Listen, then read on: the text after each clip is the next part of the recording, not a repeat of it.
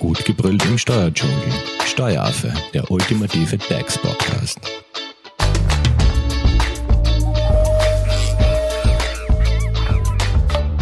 Hallo und herzlich willkommen beim Steueraffen. Elektroauto im Steuerrecht, das ist das Thema der Stunde und auch Thema unserer dreiteiligen Serie zum Thema eben Steuerrecht, Elektroauto, Umsatzsteuer, Einkommensteuer und was das Elektroauto steuerlich alles so mit sich bringt.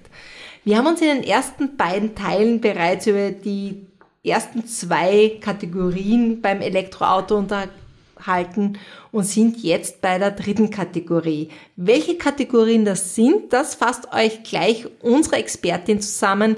Zu Gast im Studio ist Sonja Leibetz-Eder. Sie ist Bilanziererin bei der Hoferleitinger Steuerberatung. Hallo Sonja. Hallo Simone. Welcome back. Ich habe schon angeteasert, du wirst uns gleich noch einmal einen kurzen Überblick über diese drei Kategorien sprechen und bei der dritten sind wir in der heutigen Folge angekommen. Aber noch einmal zum Überblick, welche gibt's da?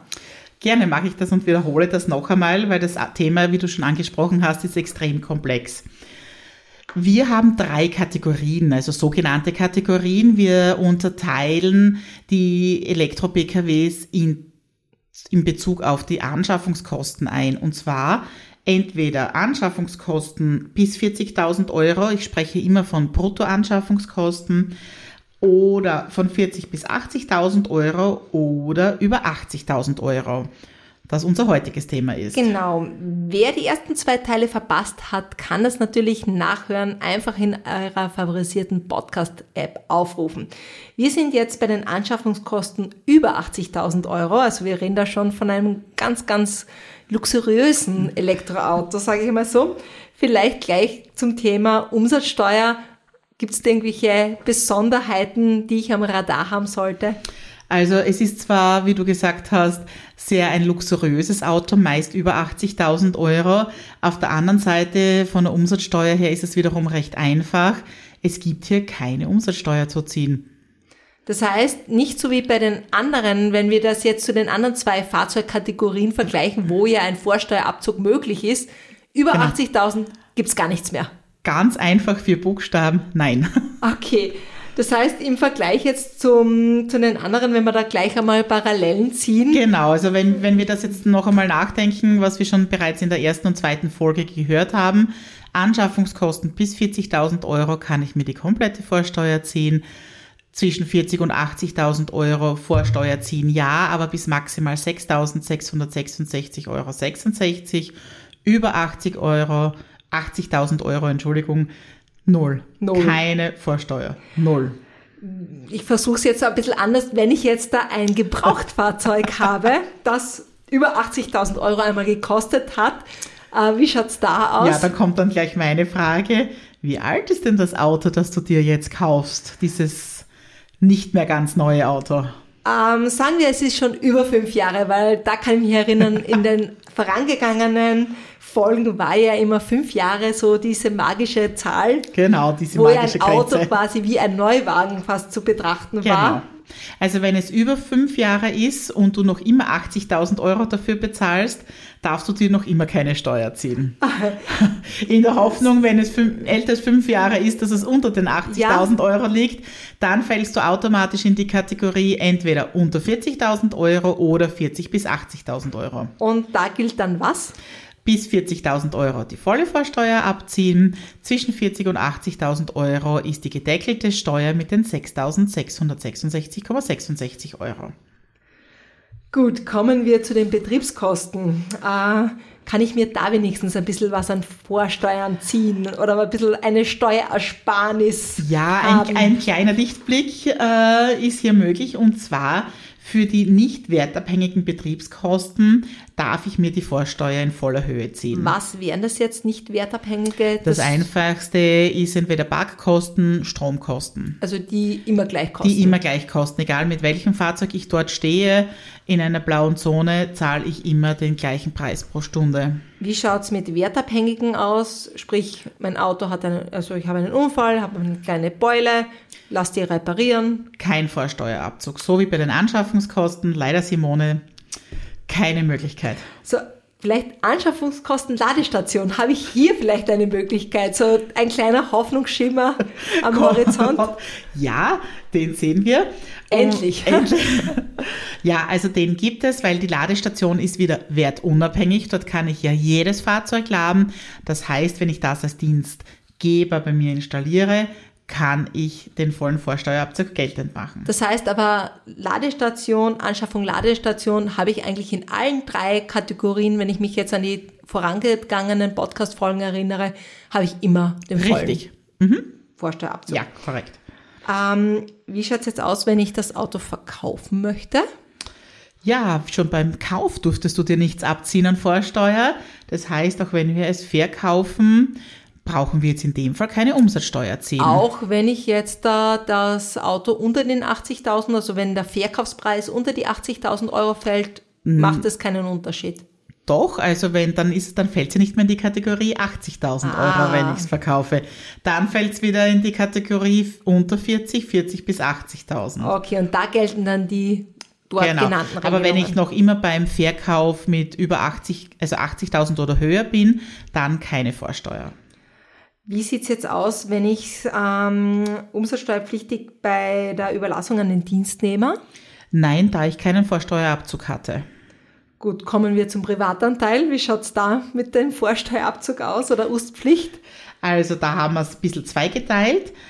Nein, wenn es wertabhängige Betriebskosten sind und inklusive der Abschreibung, also hier gibt es keinen Ust, äh, keine Ustpflicht, aber ja für wertabhängige, nicht wertabhängige Betriebskosten.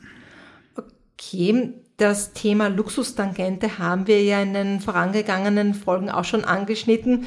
Und ich glaube, bei einem Anschaffungswert über 80.000 Euro bin ich definitiv im Luxussegment. Ich, da stimme ich dir voll und ganz zu. Wie schaut's da mit der Luxustangente aus? Das heißt, äh, auch hier muss ich dann sagen, meinen, meine Anschaffungskosten abzüglich den 40.000 Euro äh, und alles, was darüber geht, über den 40.000 Euro, muss ich eine Luxustangente berechnen. Du bist auf der Suche nach einem Steuerberater? Dann bist du bei Hofer Leidinger Steuerberatung gut aufgehoben. Nutze jetzt die Möglichkeit eines kostenlosen Erstgesprächs. Denkbar machbar.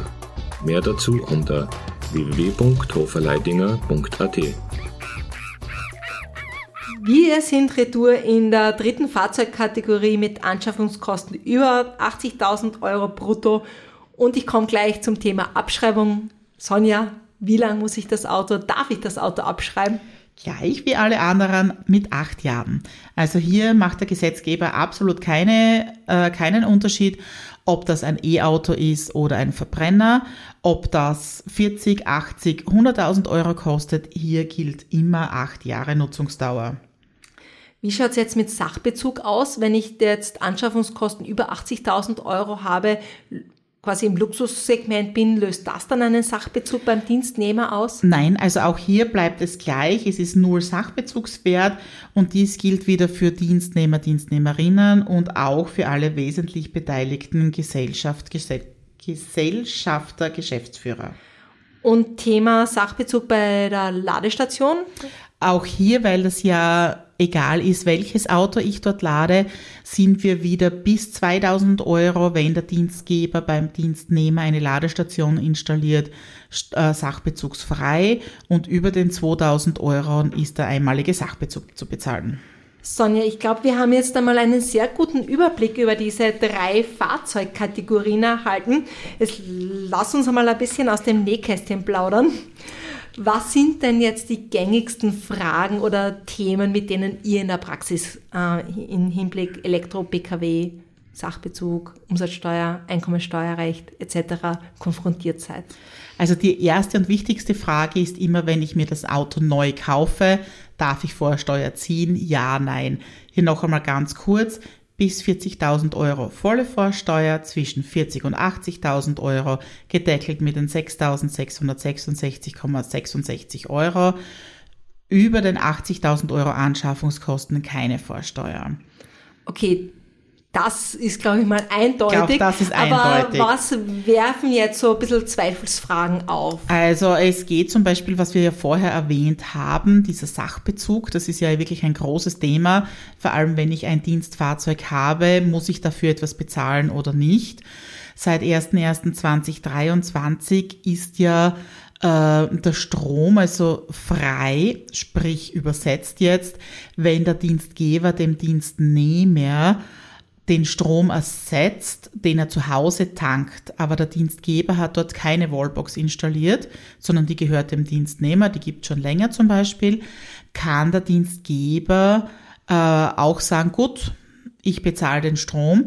Ähm, hier ist, haben wir wieder eine, eine Grenze eingezogen. Bis 22 Cent pro Kilowattstunde ist es sachbezugsfrei. Alles, was darüber ist, muss Sachbezug bezahlt werden. Und wenn der Dienstnehmer oder die Dienstnehmerin jetzt in der Firma quasi Strom tankt, dann ist er sachbezugsfrei. Und hier fällt mir auch ein, was wir jetzt in letzter Zeit öfters die Frage hatten, weil wir ja noch trotz allem, dass wir schon jetzt im März sind, etwas noch äh, knapp am Jahr 2022 sind, was ist, wenn ich jetzt als Dienstgeber meinem Dienstnehmer, meiner Dienstnehmerin noch für 2022 ähm, Stromkosten ersetzen möchte.